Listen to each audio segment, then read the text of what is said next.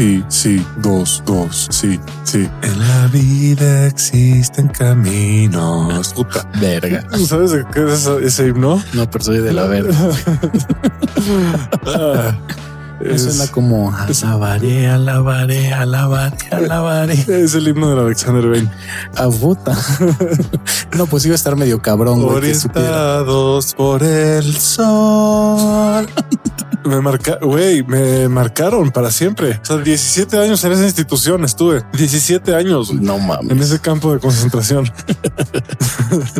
El Alexander. Saludos a la banda del Alexander. No, no sé quién, no sé si nos escuche mucha gente de ahí. No creo. Bueno, yo tengo conocidos, muy pocos, pero tengo conocidos del Alexander de mi generación, obviamente a mi edad, pero o sea, hace como 400 años, güey, pero y no creo que escuchen el podcast. Pero si alguien lo escucha, pues saludos, pinche bola de perdidos. Eh, Sí, bueno, yo soy uno de ellos. Pues casi todos, güey, no mames, todo. Hijo, es que esa banda está muy cagada. Está cabrón. Ya sé, güey. Hay, hay- hay muchas personas notorias de ahí, como Juan Pazurita. Sí, es un colegio. Para los que no sepan, es un colegio bastante en términos, eh, Un bachillerato. ni siquiera colegio, es un bachillerato. Bueno, hay- había un colegio, ya no es lo que era antes. Antes eh, estaba todo unido, pero, pero se separaron los socios y hubo un cagadero y, y la mascota era un cocodrilo durante toda mi vida y ahorita es un dragón morado, güey. Pues no lo sé, pero yo todas las pedas que fui, la banda que estaba ahí, a su madre, sí le entraban a todo, güey. Buenas pedas, de hecho, se armaban. Sí, Eh, para eso sí son buenos, para la fiesta son buenos. Mamón el pedo, pero bueno. sí, sí. Pero pues bueno, este es un nuevo episodio de Aftershave. Yo soy su coanfitrión Crisanto Donovan y estoy con Lord Fine. Hola gente, ¿cómo están? Hoy vamos a hablar de los errores que hemos cometido en nuestras relaciones que probablemente les sirvan a todos, porque según yo, varios de mis errores, cuando menos, han sido comunes. A todos les ha pasado. Sí, yo creo que sí, eh, cagaderos que hemos hecho en estas relaciones, errores, y pues yo creo que también las soluciones que tomamos en su momento, que pudieron ser también cagaderos, pero que bueno, nos llevaron a que nos hundiéramos a lo mejor más en esa relación o tuviera consecuencias más cabronas. Se me olvidó anotarlos, caray. Híjole. Se suponía que esa era mi tarea. Anotar. Bueno, pero hay varios, ¿no? Siempre va a haber algunos que dices, güey, son memorables. Sí, puta. Digo, y tampoco es como que vamos a contar todos porque como lo dijimos en el podcast pasado, pues sí nos llevaremos varias horas, güey, contando toda la bola de pendejas que llegamos a hacer, güey. Sí, por suerte no hemos cometido. Bueno, yo sí he cometido algunos de los más graves que hay. De los más graves, no he cometido el gravísimo error de casarme, por lo menos. Sí, yo tampoco me he librado de, de caer en las garras del, De firmar aquel contrato. de firmar ese pinche contrato Sí, con grillete y que no se ha actualizado en más de 500 años. qué horror, güey. Es un contrato ahí de esclavitud muy culero. güey. Sí, firma aquí que me vas a creer. Exacto. Ah, cabrón, ok. Y es pa' pinche siempre. Y dices, güey, pues como que para siempre se oye mucho, ¿no? Se oye Digo- como mucho tiempo. Ex- Existe el divorcio, ¿no? Pero la gente que se divorcia de cinco o seis veces, bueno, hay co- con un solo divorcio, yo creo que es suficiente para no lo he vivido, no lo he experimentado por suerte, pero suena, suena como una experiencia que no me gustaría tener. sobre todo si involucra dinero, bienes materiales. Digo, porque pues el del lado emocional y espiritual, pues ya te lo jodiste, ¿no? Y ese ya va de default que vas a estar jodido por un rato. Por lo menos hay gente que no lo supera, pero cuando es por bienes materiales, de ahora hay que etiquetar las cosas. Dices, no mames, güey. Alguna vez creo que comenté que me tocó ver en tribunales cuando estaba la casa de mi abuela intestada y tenía que ir. Me tocó ver al juez cómo aguantaba el pleito de una pareja que se estaba divorciando porque se estaban peleando quién se quedaba con los juguetes del niño. Pero un pinche pleito, güey. De, de verdad estaban a dos de agarrarse a putazos, güey. Los juguetes, güey. los juguetes del niño, güey. Ah, yo le compré esto, pues no, esto era mía, no, pues estás de la verga, pero con un odio y un resentimiento que dices, llegaron a concebir a un hijo, güey. O sea, hubo un punto en que sí se amaban, güey. Ya ni siquiera por el respeto, esa relación y ese amor evitan ese tipo de broncas. No les vale madre y ahí te juro que estaban a dos del putazo. Y de hecho, había un policía allá afuera que había llamado a mandar el juez por si las dudas de que se armaban los madrazos, pero feo, feo. Y creo que fueron también de las cosas por las cuales dije en ese instante de mi vida, "Mm, no, ese es otro motivo por el cual creo que casarme no sería una buena opción. Sí, ahora todos cometemos errores en las relaciones y algo que estaba pensando mientras estabas diciendo eso es que es muy importante darnos cuenta que los vamos a seguir cometiendo. Sí, claro. Y que no hay forma, o sea, porque hay mucha gente que piensa conmigo va a ser diferente. Yo voy a tener una relación diferente porque yo ya sé qué pedo o porque yo amo a esta persona más allá del error humano prácticamente. No mames. Yo lo siento así de muchas personas como que se sienten que ya saben qué pedo o que el amor lo supera todo. Eso es parte de los mitos del amor romántico. Y temo decirles que no, no es verdad. o sea, si es la fuerza más grande del universo, lo creo sin duda y está detrás de todo y puedes seguir teniendo amor hacia alguien con el que no funcionó. Definitivamente amor, pero de eso no se trata una relación. no, hay muchos otros factores que no nada más es el digo, el amor es muy chingón y sí, en un grado hippie como flores, claro que el amor puede solucionar todo. El problema es que está el factor humano y el humano comete errores. Ya he dicho que el ser humano dentro de la perfección que es esta realidad, pues es imperfecto, o sea, tiene errores. Entonces, pues ese factor va a causar que esa idea del amor romántico, de que todo lo soluciona, pues es una estupidez, porque al final de cuentas cambias, como ser humano cambias constantemente. Y a lo mejor lo que te gustaba de tu pareja en un instante, pueden pasar los años y digas, no, ya qué hueva me dio, o sea, ya no me interesa. Cambian tus gustos, tus formas de pensar, tu forma de ver la vida, eh, no sé, el trabajo y los hijos, son muchos factores que conllevan a que cometas un error y por aferrarte a la idea de que el amor lo va a solucionar todo y como dice Crisanto, efectivamente, eh, va a llegar un punto en el que muy probablemente se va a ir toda la verga pues puede ser, ¿no? Pero lo que sí no es a huevo. Lo que, sí es a huevo que pasa es que esa sensación chingona de enamoramiento bonito del principio, esa sí se va. Sí, el infatuación. Esa sí se quita. El enamoramiento ya lo hemos dicho. Y eso sí se lo puede decir cualquier persona que mis abuelos, por ejemplo, llevan más de 50 años casados, mis papás, eso, esa sensación se va. Sí, el enamoramiento se va al carajo. El enamoramiento ya está estudiado en psicología, no nada más es un pedo hippie come flores, pero llega un punto en el que ese infatuation, que es la palabra que que he utilizado Crisanto en el episodio pasado es real. O sea, tú te enfatúas, te llenas de amor y todo lo ves hermoso y todo lo ves bello y tu güey o tu vieja es lo máximo, pero llega un punto en que chocas ya con la realidad de que cada los dos tienen vidas separadas, tienen una individualidad y va a haber cosas que no te van a gustar y poco a poco vas a entrar a una rutina en la que dices mm, no está chido y el enamoramiento se va a ir al carajo. Y ahí se esconde ya el amor real, no el amor verdadero, la tolerancia y todos los valores universales que conlleva que van de la mano del amor. Que bueno, ahí podríamos empezar por uno de los primeros errores que en mi caso fue, y ya lo mencioné un chingo de veces con esta mujer con la que yo me hice mierda por creer en el amor romántico y estar infatuado a pesar de ser pick-up artist y ahorita que está de moda poner un chingo de red flags en los posts. Bueno, yo vi, o sea, sumen todos los red flags que puedan haber visto hasta el día de hoy en una Instagram story o en Facebook story o en cualquier otro lugar y súmenle el doble, que es lo que yo veía en esta mujer, pero por estar infatuado, por estar en enamorado por estar creyendo que el amor lo resuelve todo, pues los pasé por alto. ¿eh? Entonces me cargó la turbo chingada, me peleé con algunas amistades, perdí algunas cosas. Cuando me peleé con ella, pues tuvimos un pleito ahí en la que se metió mi computadora y eh, me chingó cuentas. Una página que yo tenía de un negocio se fue al diablo, me chingó mi cuenta de PayPal, se metió con mi cuenta de Mercado Libre, me voló cuentas de correo. No mames, se hizo un desmadre espantoso y fue por el error de no darme cuenta de esos red flags que había en la relación. Y yo diciendo, no, yo estoy pendejo, güey. Yo estoy viendo,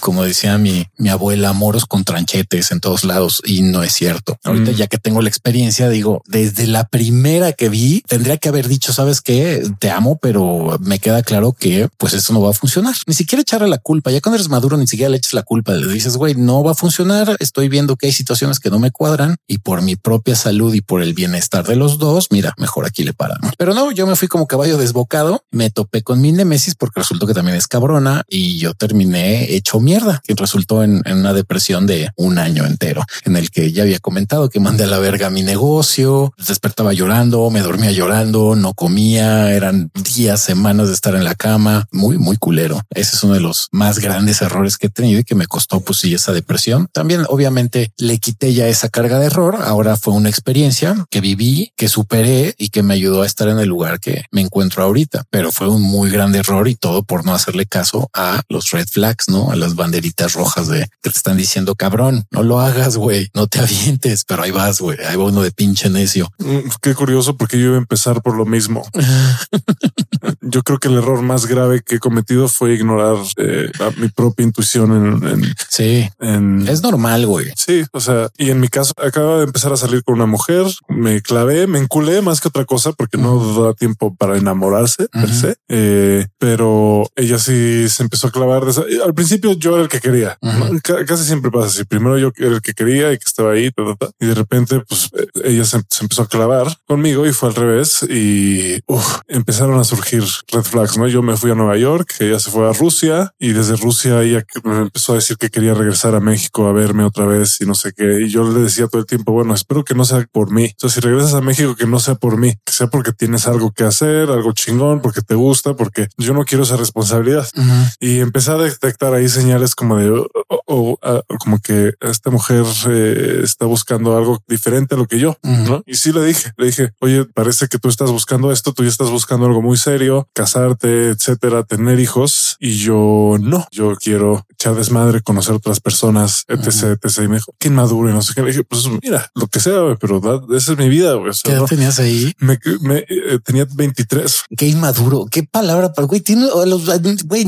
Yo tengo 80 mil años y me siento un completo inmaduro todavía, güey. Cuando dicen a los 23 y estás, güey, es la edad en la que yo por lo menos siempre he dicho que todos tus 20, por lo menos todos tus 20 es una edad en la que puedes cagarla varias veces y no hay consecuencias tan graves. Sí, e- e- es, el- es el clásico ejemplo de una mujer que te ve como por tu potencial y no por lo que eres, sino Puta. por, por lo, por lo que podría ser en cuanto a su realidad. Qué de la verga. Sea, también hay hombres que ven las cosas así, ¿no? Pero, Pues ya, ya lo hemos dicho que es la hipergamia. pero a muchas mujeres les pasa. No, la hipergamia es cuando, cuando siempre estás buscando, el- buscando, eh, Buscando, buscando el, al mejor postor.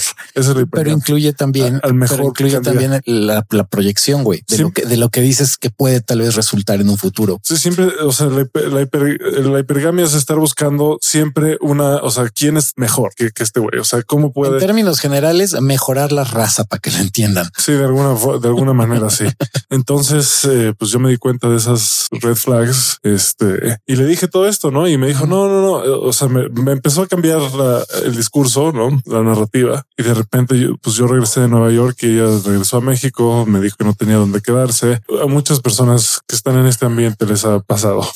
Y de repente, pues no tenía dónde quedarse, se quedó conmigo un tiempo. Yo dije, güey, no, esto no puede ser así. Entonces le busqué un departamento, este, conseguí que se quedara en otro departamento con un amigo, luego que se fuera a otro, etcétera. Y pues ya desde ahí yo ya había detectado que ella iba con el objetivo de cambiar mi parecer, aunque me dijera que no, que, que ella también quería nada más Desmadre. desmadre y lo que sea. En el fondo, lo Sí. que realmente quería, sus intenciones reales eran pues cambiar mi forma de, Sí, siempre trajo un double agenda. no, no sé si fue consciente, o sea, no, no creo, de hecho, ni si, no lo creo, o sea, no creo que haya sido planificado así con alevosía, dolo, ventaja, pero sin duda, Híjole, es que si hay personas, yo puedo decir de así rápido para acotarle esta pareja que tuve hace 12 años.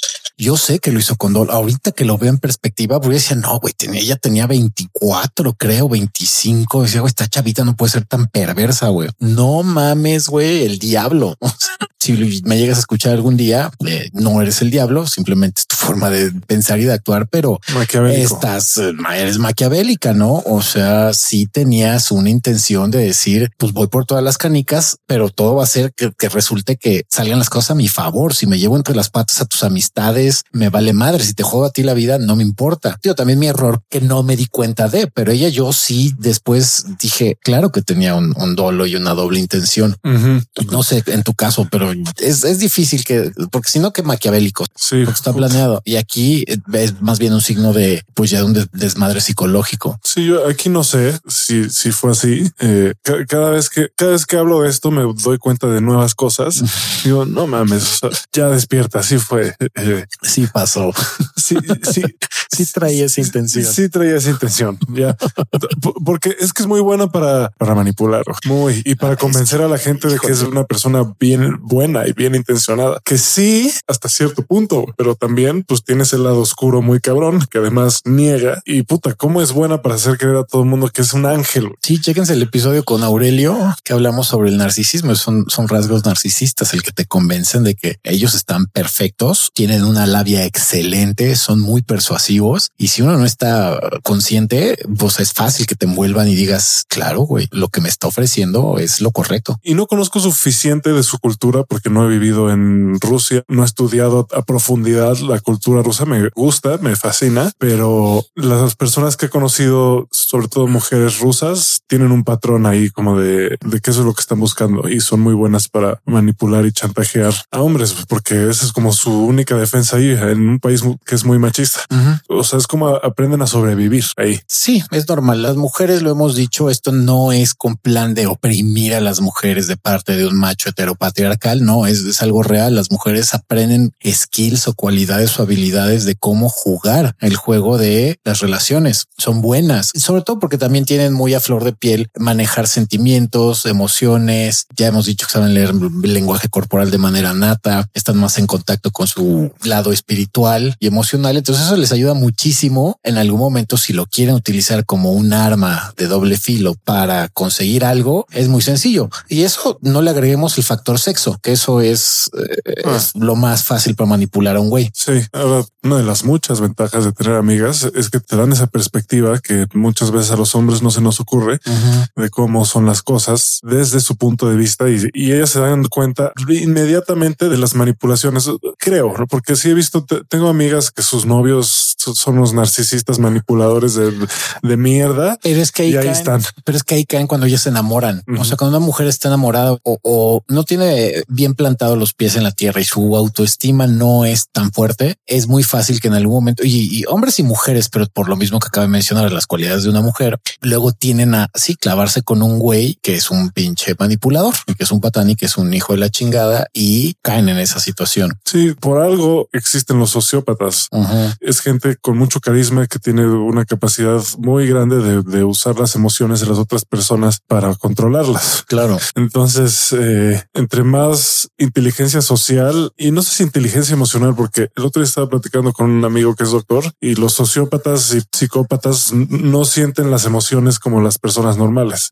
No las registran igual de alguna manera. Entonces, tal vez eso es lo que los permite ver las cosas con más frialdad y ser más estratégicos para algunas cosas. O es nula la empatía o es muy baja. Si no hay... Y eso siempre te va a permitir el pensar, obviamente, como robotito, con frialdad, porque cuando tú involucras emociones, evidentemente te vuelves muy vulnerable a que la gente abuse de, pero si eres una persona extremadamente fría y controlas tus emociones o son nulas porque no existe la empatía, pues te vale madre. Así es. Entonces, pues bueno, yo no sé si ella tenga alguna psicopatología, probablemente sí, muy probable. Nunca me lo diría y nunca iría con un psicólogo a diagnosticarse. No, pues no lo ni lo va a admitir. Ni psiquiatra, no, pero bueno, entonces ahora voy a decir la, parte en la que yo la cagué, la otra parte en la que la cagué. Un número uno fue ignorar mi intuición, porque yo debí, yo sabiendo todo esto, lo que tenía que haber hecho es terminar la relación, terminarla en pleno, en seco, así se acabó esto. O sea, tú y yo no vamos a volver a hablar porque vamos a caer en un juego en el que pues ninguno de los dos va a salir bien librado.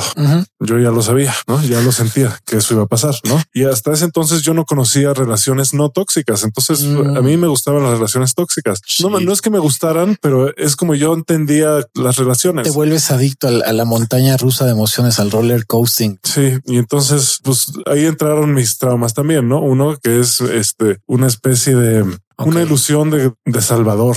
Uy, de redentor. Ese es muy común. A mí me pasa mucho. Entonces, cuando yo veo a alguien en problemas, sobre todo a una mujer, ahí, ahí estoy queriéndolos salvar y ayudarlos y sacarlos. De, eh, es algo que debe biológicamente también. Acuérdense que los machos, en general en las especies animales, los machos tienden a reaccionar cuando ven a la hembra en peligro. Entonces es muy común. Por eso funciona también el drama en las mujeres, en los güeyes también, pero usualmente por el machismo y ese desmadre, pues te dicen, güey, no, no seas dramático, ¿no? Entonces tú no tienes que expresar emociones, pero las mujeres que, que se les permite, que se les vaya a permitir a todos si quieren crear algún drama, digo, no todo el tiempo, pero es necesario en algún momento, a lo mejor que si quieres sacar algo, pues no hay otra forma más que a lo mejor crear un drama, no es lo correcto, pero por eso funciona también. Cuando tú creas un drama, los hombres reaccionan en chinga a decir, yo te voy a salvar, voy a arreglar tu pedo.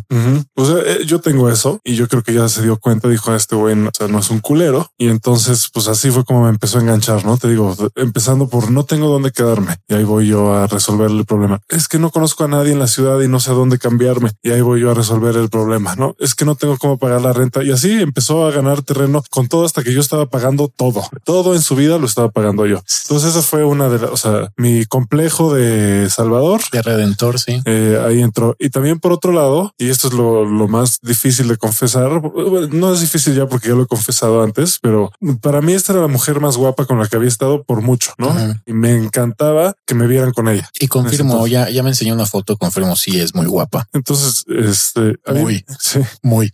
Sí, me, y me encantaba que me vieran con ella. Yo quería, o sea, sí, bueno, eso yo le he dicho, el efecto de, de, que te pendejen, el clásico de mira ese pendejo, la vieja con la que viene, eh, es, es un efecto que a mí también me gusta mucho.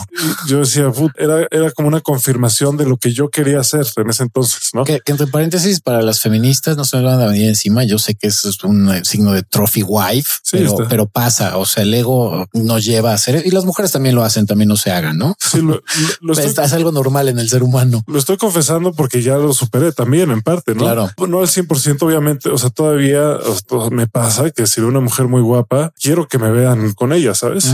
No sé si eso está del todo mal o nada más es humano, ¿sabes? No sé. Yo creo que es humano. Entonces, Pero, bueno. sí, como cualquier cosa de la que estás orgulloso, pues todo quieres que todo el mundo vea que lo Ujú. lograste, ¿sabes? Claro. Que, entonces, Hombre o mujer, indistinto, ¿eh? porque Sí. también pasa con las mujeres. sí, las mujeres también presumen a sus que novios. no mames, la tiene enorme, ya sea porque tiene realmente el pito enorme o porque tiene una tarjeta de crédito muy cabrona o casas o poder o estatus social, whatever, siempre. Fama. Fama. Va para los dos lados eso. Entonces, para mí, ahí fue mi ego de puta. Yo, o sea, sé que tengo que cortar con esta mujer, pero quiero que todavía me vean con ella y quiero seguir este, sintiéndome chingón porque era demasiado inseguro en ese entonces. Realmente necesitaba ese reconocimiento y ese feedback y esa aprobación. Y yo venía además de fracasar en Nueva York. O sea, mi plan en Nueva York fracasó por mi culpa, además, por pedos muy pendejos Mm, que hice. Arruiné mi plan de Nueva York. Yo me quería quedar ahí o cuando menos sembrar semillas para volver ya con una visa, etcétera. Y la cagué, la cagué. Me la pasé echando desmadre, haciendo pendejada y media.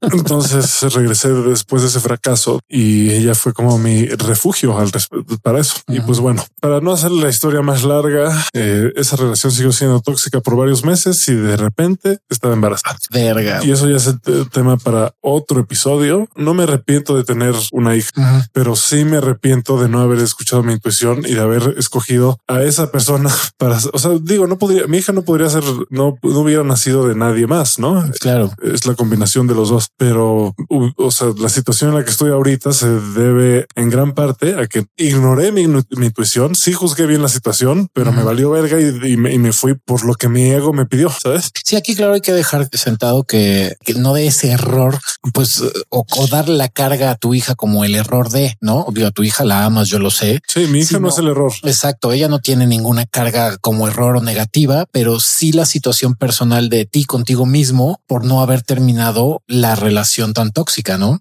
Que tuviste con esta persona. Sí. Ya, ya la consecuencia, pues bueno, esa ya la asumes y dices, la amo, es mi hija y está poca madre, pero la situación es por no darme cuenta antes me hubiera evitado esta bronca que tuve de emocional y psicológica con esta mujer. Sí, y, se- y sellé, y sellé un compromiso para toda la vida con ella. Con Sí, una aparte. persona con la que no me llevaba bien, sellé Ujú. un compromiso para toda la vida. Por Sí, caliente, güey. Está cabrón.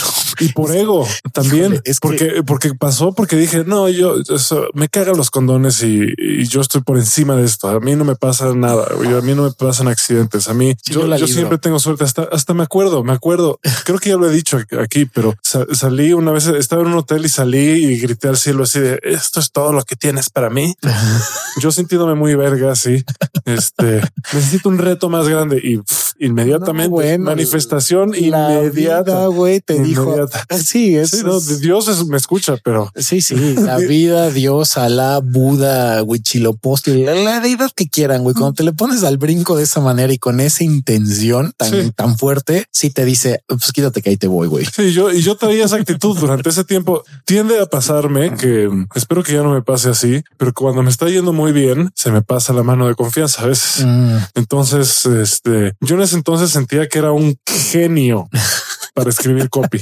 Un genio para escribir pues, de la publicidad, pero muy cabrón. Y si era muy bueno, pero o sea, todavía me faltaba ganarme mis méritos. Y como tenía 23 años, ya tenía mi propia compañía y estaba pichando por cosas este, grandes y pintaba para que fuera rico a los 24, 25. Yo ya, ya, ya es que aparte estabas en la meca de la competitividad. Y he comentado que una amiga que estudió historia del arte se fue a Nueva York, estuvo en el MoMA y en algunos otros museos y ella buscaba posicionarse dentro de ese nicho, pero se regresó a México porque dijo, güey, la competencia que hay en Nueva York, güey, es una puta grosería. Me dice, aquí en México soy una pinche pistola, güey, pero allá era una más, porque te encuentras que hay gente mucho más inteligente que tú, mucho más clavada, gente que dedica su vida y literal la dedica de que está 20 horas al día o más, o a veces sin dormir por estar chambeando. Allá hizo su maestría, aquí terminó la carrera en la Ibero, pero eh, dijo, no, prefiero regresarme a México y en México por lo menos soy chingona. Allá soy nadie, güey. A mí sí me gusta la competencia. Entonces yo ahí me sentía como que estaba. Es que esos niveles donde tenía que estar, o sea, jugando en la, en, la NBA. Sí, a esos niveles y con ese espíritu y esa el, hambre de, ganar, claro, es un muy buen lugar para iniciar. Si estás chavito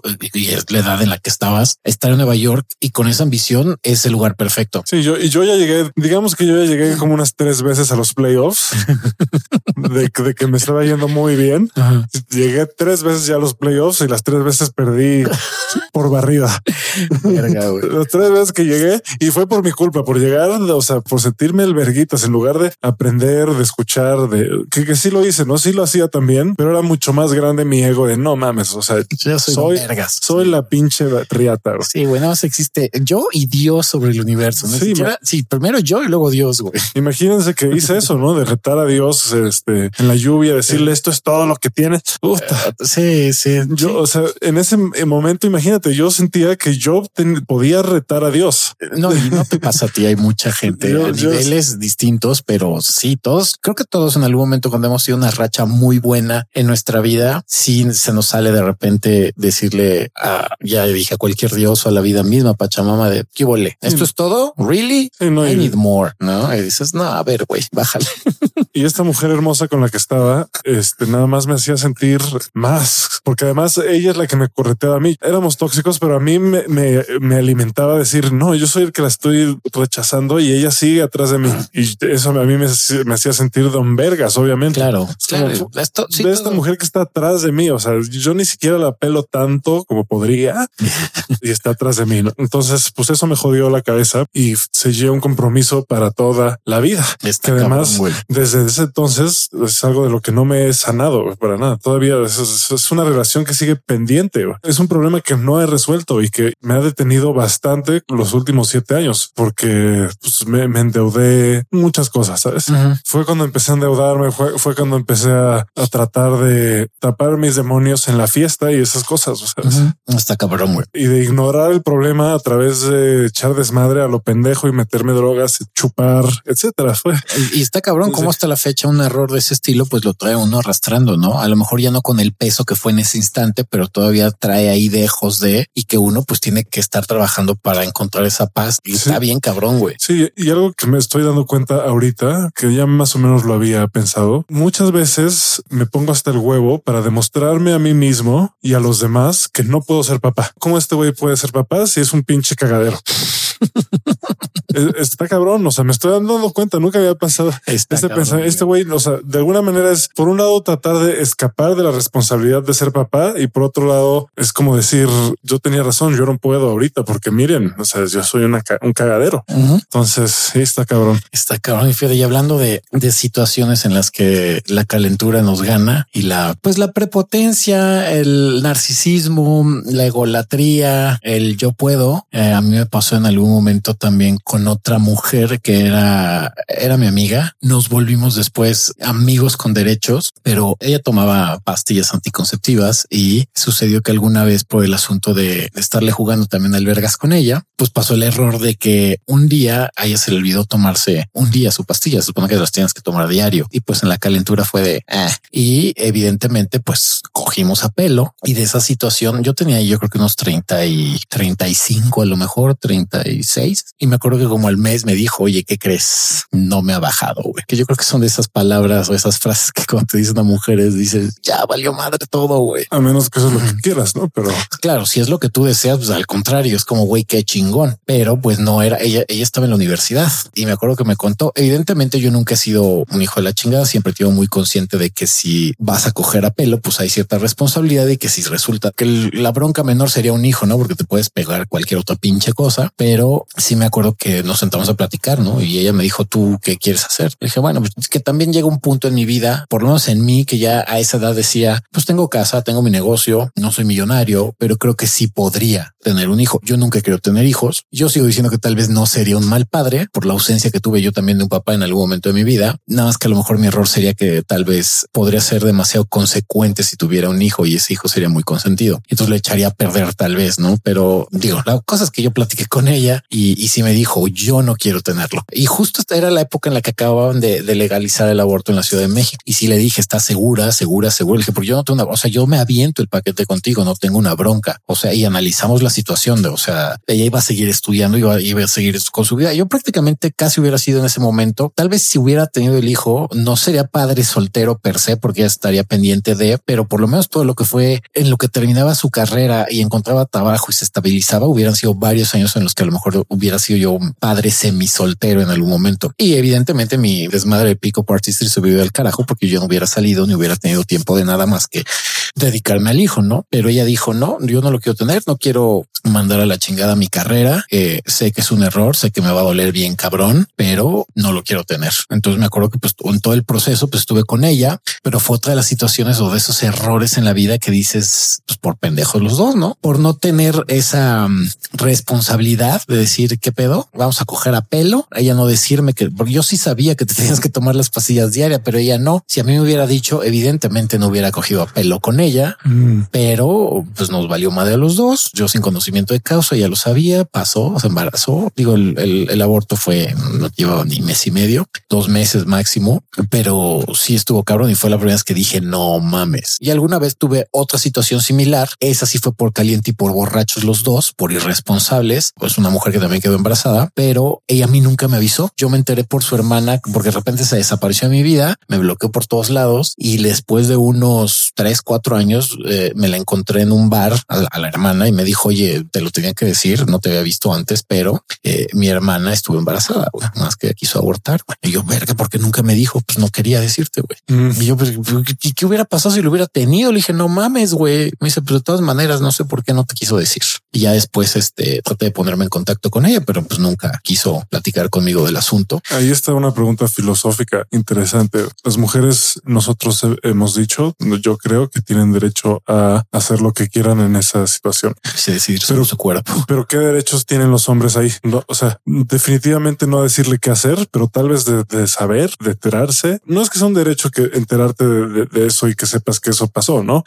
Pero podría ser una buena cortesía, ¿no? Pues moralmente para mí, ok, para mí, gente, no se vayan a emocionar, se vayan a poner todos imbéciles, pero para mí sí fue una mamada y una grosería y una peladez y una falta de conciencia moral y espiritual. En mi caso, hippie come flores, que dije, güey, ¿por qué no me avisaste? Porque al final ya lo he dicho, yo no soy irresponsable en ese aspecto. Yo con cada mujer que en algún momento eh, hay este tipo de conversaciones y les digo, güey, si llegara a suceder de que se rompe el condón cogemos sin o no hay método anticonceptivo y nos gana la calentura, vamos a ser plenamente responsables de lo que suceda. Y esta mujer lo sabía y el que no me haya compartido el que estaba embarazada para mí fue como, güey, y enterarme dos años después sí fue, sí fue para mí bastante culero. Sí sentí feo, güey. Dije, no, no está chido que, pues porque podría tener yo un hijo ahorita y no haber sabido nunca, ¿no? Y, y el que no te lo compartan, pues está la chingada, porque aparte karmáticamente, no mames, está de la verga tener ahí un ser humano que trae tu energía y que por el el egoísmo o por cualquier otra razón que tenga la otra persona, pues no te quiera decir, no te quiera compartir esa situación. O sea, no son chicles, güey, es un hijo, ¿no? Sí, yo también creo que si la mujer tiene derecho a decidir si lo va a tener o no y decide si tenerlo, el hombre debería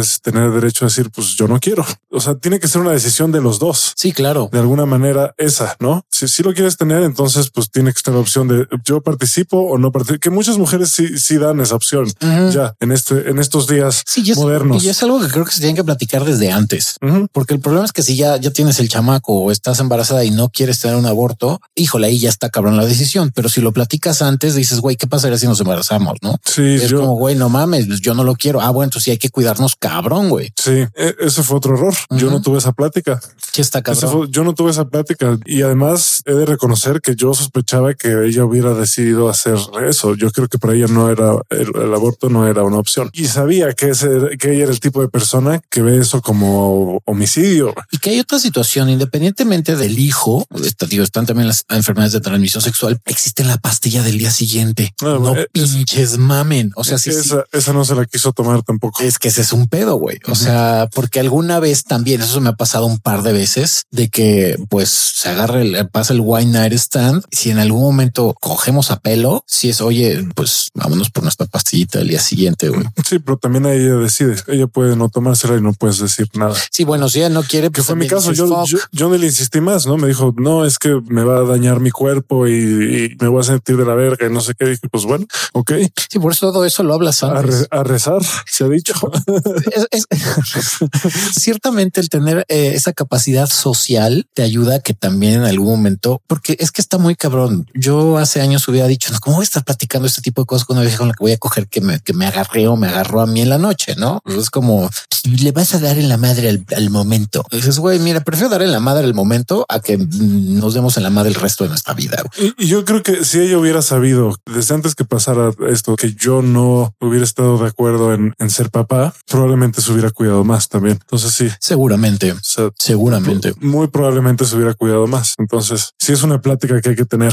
Si, vas a tomar la irresponsable decisión de coger a pelo sin pastillas y sin condón, sin, sin, nada. pues cuando menos tienes que tener esa plática y de todas formas tienes que tener esa plática. Esa plática tiene que estar ahí. Ya con, una persona con la que estás, con la que estás en una relación, tiene que haber esa plática. Sí, y porque aparte también está la situación de que puede que tengas enfermedades de transmisión sexual y tú no le quieras contar al otro porque a lo mejor te va a decir no quiero coger. Que evidentemente si alguien tiene una enfermedad de transmisión sexual, eh, sí puede coger, pero pues con sus debidas precauciones, ¿no? Sean sinceros con la otra persona porque se están llevando entre las patas a otro ser humano. O sea, si no tiene este tipo de pláticas, pues van a cometer esos errores que, que cometimos, ¿no? Esto hablando en el aspecto de la sexualidad, pero hay muchos otros errores que pasamos también por alto, ¿no? Que tenemos en nuestras relaciones y que vemos como algo normal. Y eso está en la chingada. Digo, en mi caso, no sé, ahorita se me ocurre alguna vez, digo, ya, ya es menos serio el asunto, pero sí causó que en una relación que ya estaba deteriorada, que fue con mi primera novia que tuve hace ya más de 20 años, fue mi relación más formal y la con la que había llegado a durar más tiempo en ese momento, que duré tres años con ella.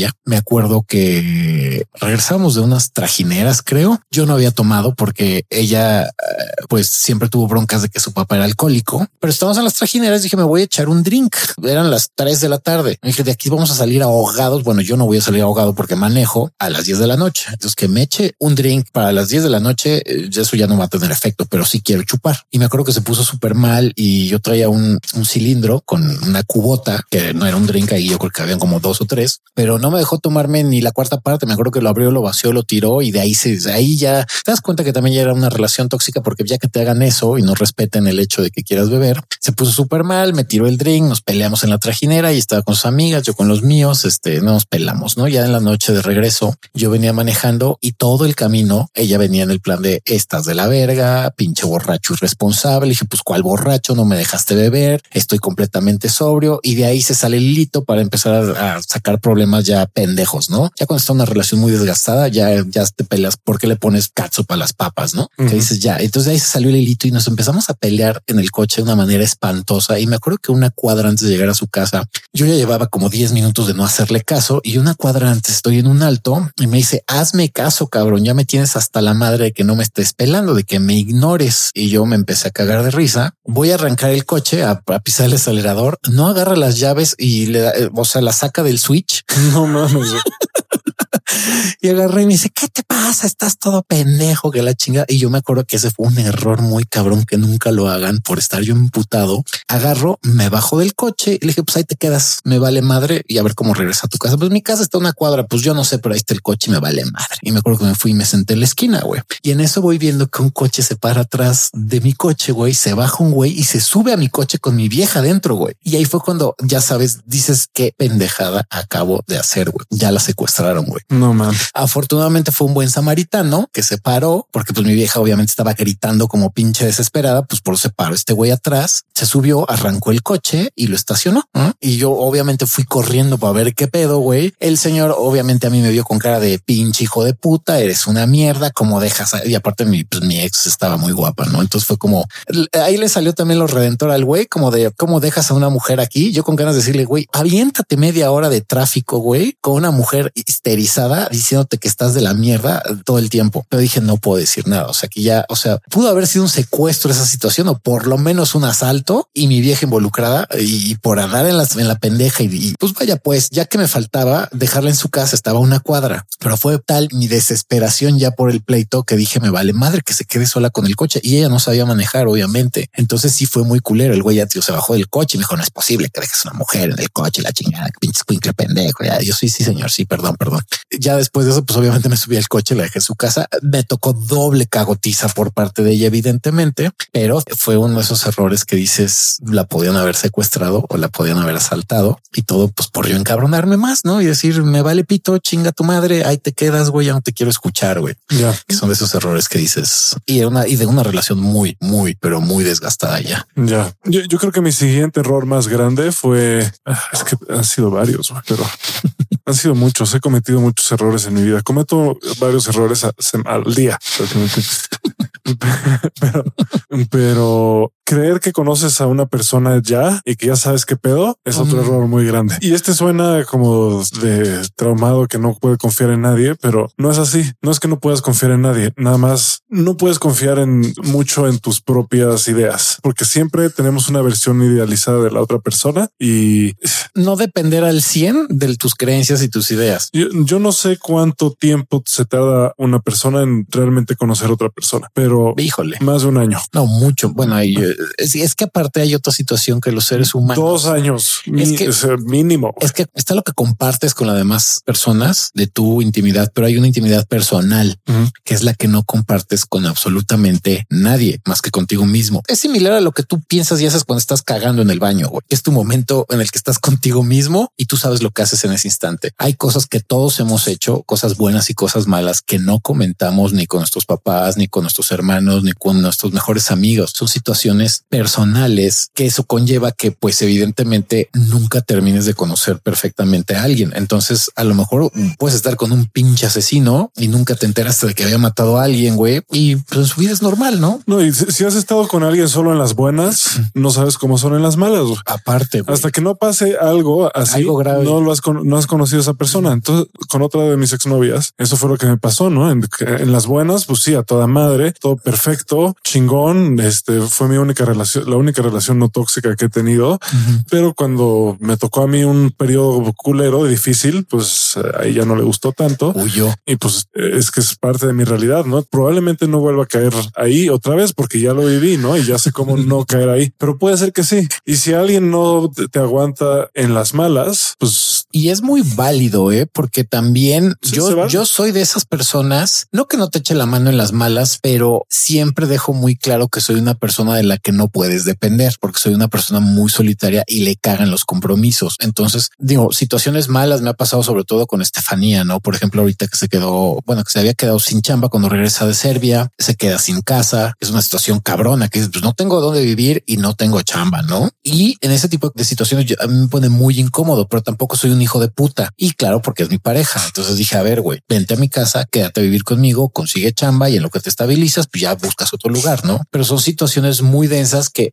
siempre tienes que dejar claro. A mí, Estefanía, por ejemplo, siempre le dije, güey, soy una persona que soy completamente unreliable. No puedes confiar en mí cuando tengo una bronca. Por te lo puede decir también, que es como, güey, una emergencia no le hables a Hugo. Ese güey nunca te va a contestar. Ese güey le vale verga, pero lo dejas claro. O sea, dices, a ver, güey, si no eres una persona en la que se puede confiar a esos niveles, pues no lo hagas, no? Y está la otra en la que también dices, sí te voy a echar la mano. Evidentemente, si es una persona muy cercana a mí, lo voy a hacer como pasa con Estefanía, porque también ahí entra la empatía y entra también pues que tanto tienes ese crecimiento emocional, psicológico y espiritual de tenerle la mano al otro. Pero en mi caso, por ejemplo, tengo esa situación que sí tiendo a que si no te conozco mucho, no soy muy íntimo o me llevo cabrón contigo, va a ser muy difícil que yo, por ejemplo, en una situación mala te eche la mano. No sé qué tanto va esto, estoy hablando mal de mí, pero, pero pues eso siempre lo dejo claro. Por ejemplo, digo, güey, no. La gente se tarda un rato en realmente enseñar quién realmente es. Se tarda Sí. más de un año. Esa es la Sí, cosa. Yo por eso, sí, también. yo por eso hay cosas que no puedo decir, pero me dan ganas de decir la gente, güey, Sí, es difícil. no la conoces suficiente, no conoces suficiente a esta persona. Espérate tantito. O sea, no hay prisa. ¿Cuál es la prisa? Sí, tiempo. Espérate a conocer bien esta. O sea, estás a punto de tomar una decisión grande. Espérate tantito. Es más, la versión que tú tienes de esta persona ahorita es la más idealizada posible porque estás en el primer año, estás todavía enculado.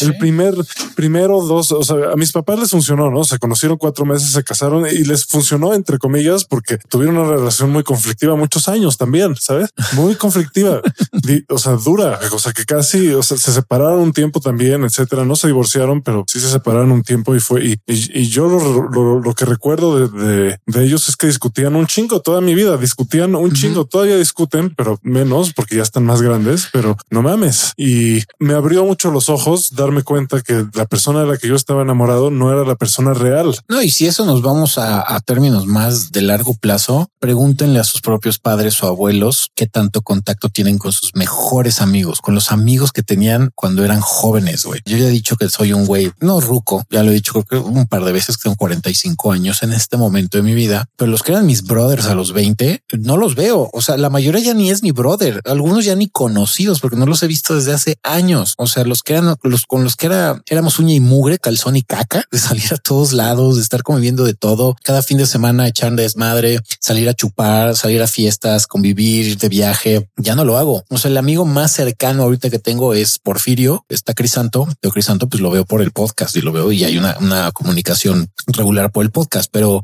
por ejemplo, Porfirio, que es de mis brothers de los- desde que tengo 20, es un güey que veo una vez cada, cada mes, cada bimestre, a veces cada trimestre y han pasado inclusive un año de no saber nada de él. Y claro, su forma de pensar no es la misma que tenía cuando yo lo conocí a los 20. Y eso que son tus brothers, que son con los que viviste experiencias que dices, no mames, con nadie más voy a vivir esto. Y pasa el tiempo y pues cambian los gustos, las formas de pensar, las formas de ver la vida. Entonces sí, no puedes conocer a alguien en un año y decir, así va a ser siempre. No, y, y menos si estás enamorado de esa persona, porque no es la persona real. No, pues siempre vas a dar tu mejor, sobre todo cuando estás en la etapa de ligue o de enamoramiento o de ese conocimiento. Y esto eh, se va a ir muy culero, pero cuando no eres realmente consciente de lo que conlleva una relación, y esto es en general para todas las parejas, siempre vas a dar tu mejor versión. Siempre tu mejor versión la vas a, es la que vas a tener al principio. Y no solo eso, la, la otra persona va a tener la mejor imagen de ti, la, la imagen ilusoria de ti. Y, y también me mama que la gente me dice, no, es que estoy seguro. Cuando, cuando sabes algo, lo sabes. Ese es un cliché. Cuando sabes, sabes en tu corazón. Es como, no, no sé cuántas personas he escuchado decir eso y cagarla, o sea, a las tres semanas. o algo así. Yo mismo he sido de los que dicen, no, estoy seguro. Estoy co- 100% seguro de este pedo y no, no estoy 100% seguro que esto va a pasar. Y no, y, y no. hay algo muy cabrón en esta vida que se llama incertidumbre y de eso se alimenta la vida misma. Lo único puto seguro, ya lo hemos dicho aquí, es que te va a cargar la chingada y vas a estar en un ataúd en algún momento, pero fuera de esa seguridad, todo lo demás es completamente pinches incierto. La verdadera intuición es la que está ahí debajo de todo el cúmulo de traumas y problemas psicológicos que tenemos. Y, y para realmente saber algo con certeza, tienes que estar en un estado mental cero, o sea, completamente en cero. Así que no haya pasión de ningún tipo. Y entonces ahí sí te creo. Y- y- O sea, si, si un güey me dice que está seguro de algo después de que estuvo 20 años meditando en la India, pues sí le creo, no? O, este güey o alguien que sea maestro o experto en algún tema, que tenga mucha, mucha, mucha experiencia. Pero hasta esos fallan. No, no, y me refiero a que no, no, no está completamente seguro. Tiene una idea que te puede guiar para decirte el resultado probablemente va a ser este, pero no te asegura de no, 100%, mira, no va a fallar. Dices, no, güey, no se puede. Porque yo sí creo en los psíquicos y sí hay psíquicos muy cabrones, ¿no? Los Sí, hay. sí. Yo he tenido de repente destellos de ver el futuro. Me ha pasado que en sueños muchas veces o en visiones he visto el futuro y pasa, ¿no? Pero de todas formas, aún teniendo esas visiones, yo no podría llegar y decirte esto va a pasar porque lo vi en, en un sueño o esto va a pasar porque lo siento. Eh, y mira que yo sí latino bastante cuando le digo a alguien va a pasar esto, esto y esto, latino bastante seguido, y la pero no podría decirles que estoy seguro, sabes? Sí, claro, porque la bronca es que también ya en, desmadres más hippie como Flores, pues se transpolan un chingo de realidades, de situaciones en las que a lo mejor se te presenta una visión o una idea de lo que puede suceder o tienes una premonición, pero los mismos psíquicos te llegan a decir, güey, el universo tampoco está escrito de manera lineal. lineal. O sea, pueden suceder muchas otras vertientes y pueden realizarse o concretarse muchas otras opciones dentro de esa realidad que tú soñaste, porque también el ser humano tiene libre albedrío. Entonces el ser humano puede reaccionar y crear situaciones también que no van a ir acorde a la premonición que a lo mejor se tuvo. Entonces por eso, como dice Crisanto y muchos psíquicos, los más pros te dicen, no es a huevo que pase. O sea, ahí está. Y en una realidad ya pasó, pero puede que en esta no, no florezca o no se concrete. Pero mira, te paso el tipo, güey, para que estés pendiente. Entonces, si a esos niveles las cosas no se concretan, ahora en los más pinches arrabaleros básicos del ser humano, híjole, que es lo más burdo, que es lo más, pues lo más manipulable, está muy cabrón. Yo siempre voy a poner ejemplo de mis relaciones. Si estoy en una relación exitosa ahorita, es por el hecho de que fueron chingo mil de putazos y errores que cometí, broncas que tuve con mujeres y, y broncas conmigo mismo y de autoestima y de estar probando y de estar checando y de darme la madre y de llorar y de que me batearan y de que yo me dejara utilizar y de, romperme la madre una y otra vez durante 10, 12 años hasta que dije aquí. Y eso es el resultado. Es la relación actual y la pasada son las dos mujeres más chidas que tuve en mi vida y que fueron gracias a la bola de errores que cometí, pero que me dieron cierta guía para yo discernir esto puede pasar, porque jamás aseguré, no mames, aquí va a ser la relación para siempre. No, la relación con Estefanía, por ejemplo, ahorita pues se sigue desarrollando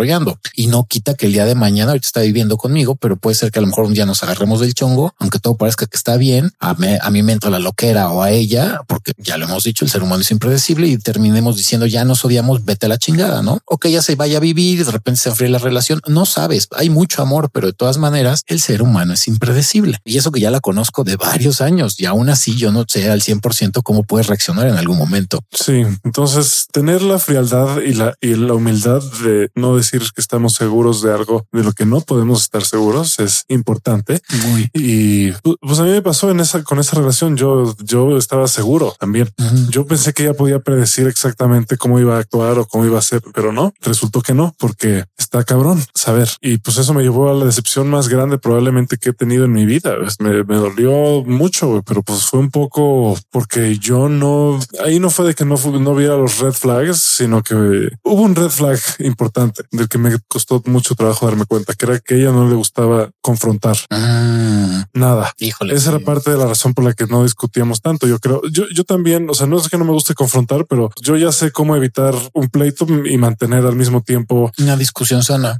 una discusión sana y mantenerse firme en, en, en algo, ¿no? Cuando tienes confianza en lo que estás diciendo, eh, no necesitas imponer tu visión a- en la otra persona, ¿no? Y puedes decir, sabes qué, este es mi punto de vista y no voy a entrar en una discusión ahorita contigo. Si quieres decirme lo que me tengas que decir, dímelo, pero no me voy a pelear. Y pues lo que pasó en su caso y que sí lo noté en muchas otras situaciones, pero nunca pensé que aplicara realmente a mí o no me di cuenta que pudiera aplicar a mí, es que no confrontaba a otras personas de nada Mm, si alguien se portaba mal con ella, no le, no le decía a esa persona, me decía a mí llorando que esta persona me Ay, trató híjole. mal, etcétera. En lugar de ella decir, no, a ver, qué pedo, sabes? No me trates así o no me hables así. Entonces, en lugar de decirme a mí lo que realmente sentía, nunca me lo dijo. Es más, yo me enteré de lo que realmente sentía por alguien más, años después, de sus verdaderas razones para terminar la relación, por ejemplo. no mames. Entonces eso está cabrón, ¿no? La gente que te está tratando de proteger, no diciéndote las cosas porque siente que te va a herir, va a herir tus sentimientos, está haciendo lo contrario. Eso es un error,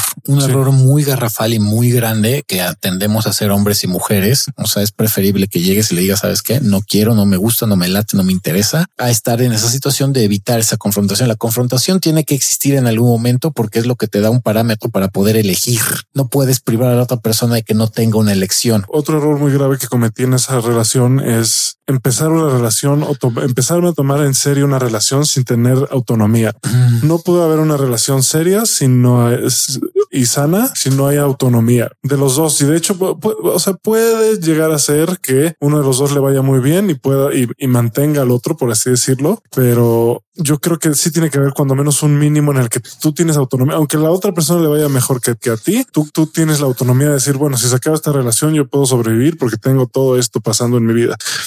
Sí, y autonomía en general, ¿no? Sí, autonomía en general. o sea, tú puedes funcionar. Eh, si se acaba la relación, eh, puedes funcionar y también dentro de la relación, pues tú tienes autonomía, autonomía, movilidad. O sea, eh, tienes tu propio espacio, etcétera. Entonces, a una mujer normalmente, digo, no sé lo que les gusta a todas, pero como decíamos en, en un episodio hace poco, estadísticamente sí le gusta a los hombres que cuando menos puedan mantenerse a sí mismos si puedan hacer cosas, ¿sabes?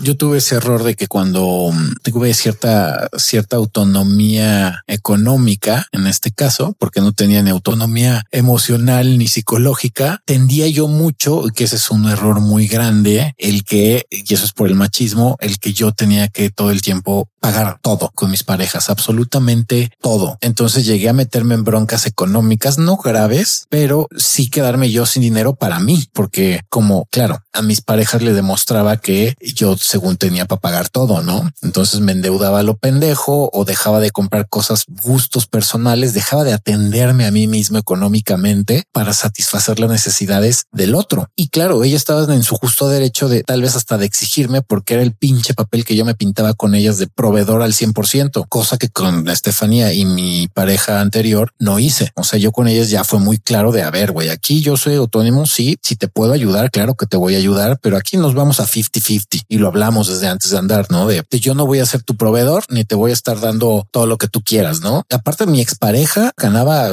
como cinco o seis veces más que yo y aún así ella me decía, no, te preocupes. O sea, si yo te puedo cooperar, te coopero. Pocas veces cooperó porque no hubo la necesidad de si, si manteníamos nuestros gastos, pero en el aspecto eh, económico sí es un gran error comprarte la idea de que como hombre tienes que estar proveyendo, como un error que las mujeres crean que todos los hombres tienen que pagar por todo y lleva, lleva broncas de relaciones o muy cabronas. Sí, aunque en mi caso, si yo tengo, yo pago todo, pero no solo ah, a mujeres, a todo mundo. Claro, eh, eso cuando ya es decisión personal y tienes la lana para y te gusta compartir tu lana con los demás. Yo también soy así. O sea, a mí Estefanía luego me regaña porque me dices que tú cuando tienes dinero eres muy espléndido en general con la gente. O sea, sí también te gusta como tengo lana, pero se te olvida que también necesitas lana para ti. Entonces a veces yo digo, ay, ya chingue su madre, me lo voy a gastar en la peda o en un regalo o en una comida o en un evento, lo que sea. Si me sobra dinero en ese instante, no mido y entonces agarro y empiezo a invitarle a todo mundo. Ese es un error mío, por ejemplo, que no controlo el dinero. A veces cuando yo lo tengo es como si me da cosquillas en las manos. La pinche cartera me está diciendo, órale, órale, pasa la tarjeta, cabrón. Estefania es un poco más medida con eso. Eso me ha ayudado mucho con el, el, estar con ella. Pero sí, no es que yo sea más agarrado que un pasamanos, pero sí, sí también tiendo a compartir mucho, pero ese también es un error. El no saberte medir cuando no tienes lana y te quedas sin lana porque pues estás invitándole a todo mundo. Sí,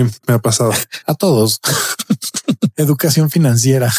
y bueno, no, o sea, he cometido muchos errores más, muchos, muchos más. Pues ya después podremos armar otro, si otro episodio de errores con la segunda parte de los errores que hemos cometido. Puede ser, tendrían que ser varios, yo creo, porque pues han sido muchos errores, pero eh, los que me vienen más a la cabeza son esos, ¿no? Eh, hay que cuestionar nuestras propias creencias y nuestros propios pensamientos. Entonces, eh, si alguien nos parece perfecto, hay que tener cuidado porque nadie es perfecto. Entonces, si, alguien parece no tener errores, que así me parecía a mí mi exnovia, me, me tardé mucho en, encontrarle esos, esos errores porque son muy sutiles, pero son grandes y súper importantes. Los míos también, no? Pero de alguna manera yo, por, un lado, yo sí expreso lo que siento, no tengo problema con eso y no tengo problema con la confrontación de ninguna manera, pero sí hay, de hecho, justo porque sé que todavía me faltan muchas cosas que ajustar. No tengo una relación ahorita porque sé que me falta todavía para poder estar en una relación como me gustaría tenerla. Sabes que es para empezar tendría que tener más dinero porque a mí me gustaría viajar,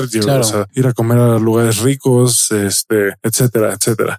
Entonces no me gusta estar en una relación si no tengo esas libertades. Claro. Y otra cosa ya para terminar es que los errores tampoco les den una carga negativa en el aspecto de que les joda la vida, porque hay gente que por un error se castiga toda la vida vida. Si yo no hubiera convertido mi error en experiencia, y eso viene a partir del capítulo que grabamos del fracaso, a veces los errores conllevan a que fracases en aspectos de tu vida. Si lo sabes manejar, se convierte en un muy buen maestro para que tengas una experiencia después positiva en la vida.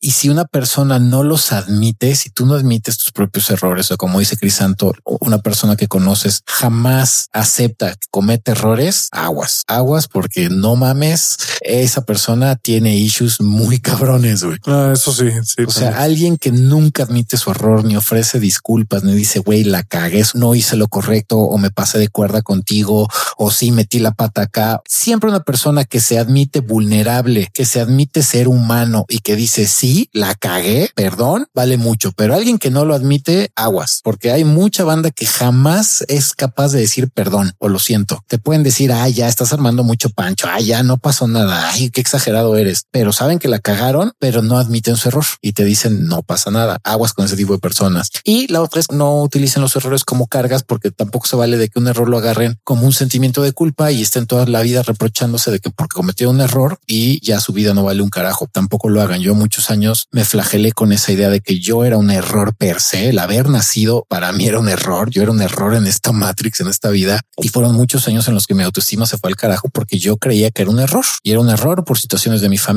por situaciones personales. Eh, me refiero a la situación psicológica y emocional en la que yo me sentía un error de la vida en general. Yo, mi vida, mi familia, la escuela, el trabajo, todo mi alrededor para mí era un error. Entonces eso me hundió a caer en una situación de tristeza profunda y hasta que no me di cuenta que no era un error y que todos los seres humanos los cometemos y que son normales, nada más la situación es admitirlos, fue que empecé a crecer como persona y a entender un poco más de toda esta situación de cómo manejar mi vida, pero ya sin tantos errores. En fin, algo Ah. más que quieras agregar, mi querido Crisanto. Pues piensa muy bien antes de coger sin condón. Ahí vamos a hablar otro pinche capítulo de errores en la cama. De esos también hay un chingo, desde enfermedades venéreas, disfunción eréctil. Bueno, la disfunción eréctil no es un error, ¿no? Pero las enfermedades venéreas normalmente. Es un error si, si ladras que eres un chingón en la cama y por estar hasta tu puta madre de alcohol, el pinche pene no, no se pone en erección, güey. Entonces ahí ya valió madre todo. Y le arruinas, te arruinas la noche y le arruinas la noche al otro, güey. no se pone en erección. No Qué con- propio. bueno, no consigues que se te pare el chile, güey. No, no se te para la riata. Ok, La ñonga no consigue estar erecta, güey. ok, ya, ya entendí. En fin, sí, eh, podemos hablar después de nuestros errores y situaciones sexuales que a mí también me han pasado dos o tres cosas que dices, híjole. Pero bueno, no dejen de seguirnos en Aftershave Podcast en redes sociales y espero que pues les ayude un poquito o por lo menos se entretengan un poquito con nuestras pendejadas, con estos errores que hemos platicado en este programa. Y pues cuídense, pórtense. Yo les mando mucho beso, abrazo y apapacho en el ojo de Ra y Crisanto. ¿Cómo, cómo papachas el, el Mucho ojo de ra? pues lo puedes apapachar. Ok. Pues en un pre para una situación anal requiere de apapacho el ojo de Ra. Ya, ok, muy bien. Si no sabías eso, lárgate del podcast. güey. No lo he hecho tan seguido. No, yo tampoco, lo tuve que aprender a la mala en algún momento porque Ya. no estuvo chido, pero sí, sí, no, no que me hayan roto el orto porque vi a Crisanto con ojos de verga, güey. Este güey se la Se dejaron me hace- hasta el cogote. Se me hace que al Lord le voltearon el calcetín. Así de qué vole.